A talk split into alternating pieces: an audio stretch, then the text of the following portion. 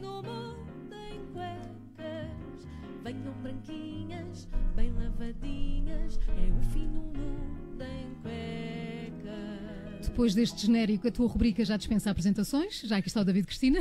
Bom dia, David. Fazes-me tão feliz sempre dizes o fim do mundo em cuecas. Há pessoas que fazem tudo para dar nas vistas. não é? Vamos então aos teus destaques de hoje a propósito do aniversário do Sporting. Tens alguma coisa a dizer, já que sabemos que és simpatizante? Cruzaste com Frederico Varandas, É verdade. aqui no eu, Observador. e eu, de facto, sou simpatizante do Sporting, mas o meu coração é do Portimonense. E sempre será do Portimonense. Essa, esse Então. grande clube. Uhum. Mas eh, eu queria falar um bocadinho do Sporting eh, a propósito do Bruno Carvalho, que eh, aparentemente ainda é notícia, porque o Bruno Carvalho diz que só José Sócrates foi atacado assim, após ele ter sido acusado de 98 crimes pelo Ministério Público.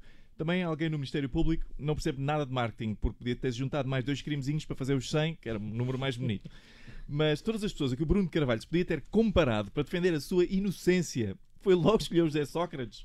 Podia ter escolhido o Nelson Mandela, mas não. Não, foi escolher um tipo que era pago em malas de dinheiro. Não é? Isto é tipo atar uma âncora a uma bigorna. Ah, ah, David, anda toda a gente a falar do prédio Coutinho. Tens alguma coisa a dizer sobre isto? Sim, sim. ah, olha, até parece que combinámos. Eu, ah, sim, eu, estou, eu, estou, eu tenho que admitir que estou muito, muito indignado ah, com esta história do, pé- do prédio Coutinho. Mas indignado à séria. Numa escala de indignação ah, de zero a Rita Rato, eu estou para um Miguel Tiago e meio. E sabem porquê? Sabem porquê? Mas que estás preocupado com as pessoas que estão no prédio? Oh Paulo, não, sabes que não. Ah, podia ser se eu fosse boa pessoa, mas não. Eu estou indignado porque há muito pouca indignação.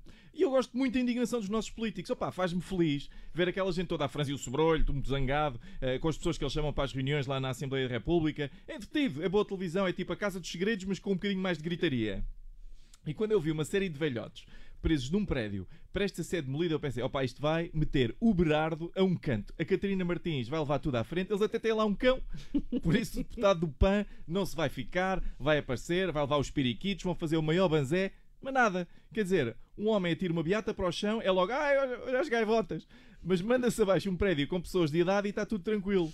E, e- e tenho que dizer mais uma coisa: ninguém se indigna pelos senhores da Viana Polis andarem a dizer que estão a fazer uma desconstrução do prédio.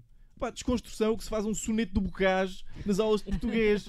Não envolve marretas. Quer dizer, aquilo que se vai fazer ao prédio Coutinho é demolir, é destruir, é escangalhar. O Pepe não desconstruía as pernas dos adversários. Eu, eu acho que podemos todos concordar que o Pedro Coutinho é feio. Podemos todos, vamos, vamos a votos aqui na. Estamos todos? sim. Isso- Sim, isso é sim. consensual, quase. É, é pouco atraente, destoa ao pé dos outros prédios, tudo bem.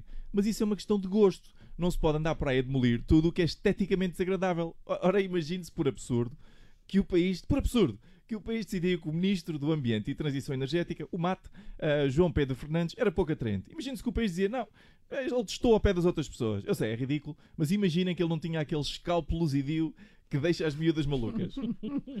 não se podia arbitrariamente mandar o corpo do senhor ministro abaixo, porque afinal de contas há gente a habitar lá dentro. não é? Mas E- podia ser desconstruído, não?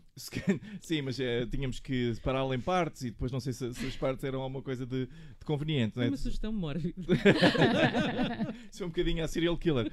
Por acaso, o João Pedro Fernandes, ahm, quando questionado sobre este assunto, disse: Já não há aqui mais nada para negociar, as indemnizações foram fixadas pelo Tribunal e por isso são certamente indemnizações justas. Não é? Porque um tribunal nunca atribui indemnizações injustas. Nunca.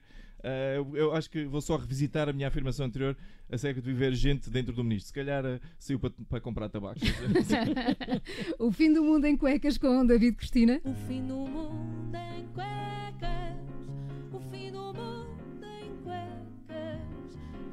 Branquinhas, bem lavadinhas. É o fim do mundo em cuecas.